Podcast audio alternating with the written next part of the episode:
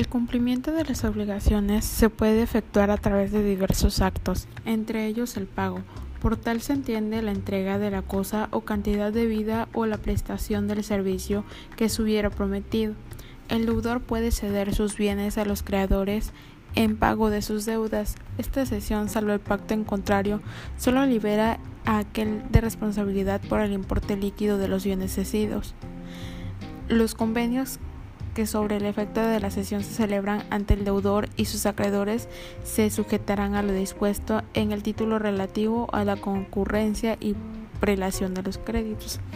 La obligación de prestar algún servicio se puede cumplir por un tercero, salvo el caso en que se hubiera establecido por parte expreso de la que cumple personalmente el mismo obligado, o cuando se hubieran elegido sus conocimientos especiales o sus cualidades personales.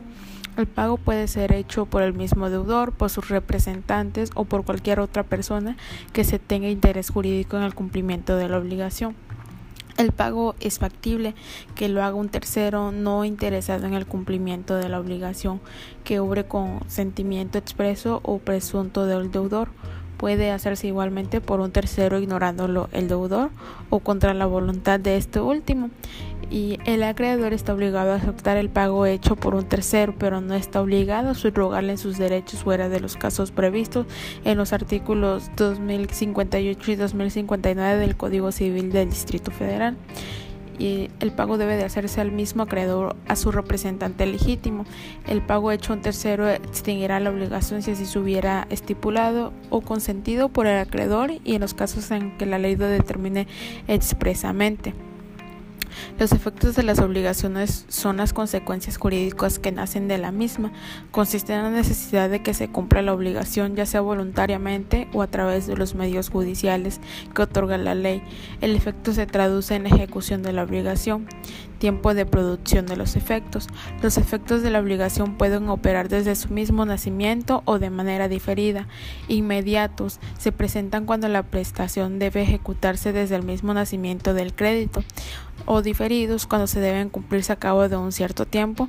Instantáneos se consuman desde que comienza hasta que termine el acto del cumplimiento. No opera intervalo del tiempo alguno.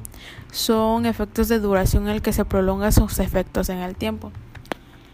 Eh, efectos de la obligación entre las partes. Se debe de distinguir entre parte formal y parte material de las obligaciones. Eh, parte material es quien actúa en nombre propio, declara su voluntad y asume las ventajas y desventajas de la calidad que ostenta como acreedor o deudor. Parte formal es el que representa legal o convencional del acreedor o del deudor, quien actúa en nombre ajeno formulando una declaración apta para generar, modificar o extinguir una relación obligatoria que tiene como parte material a otro que es el representado.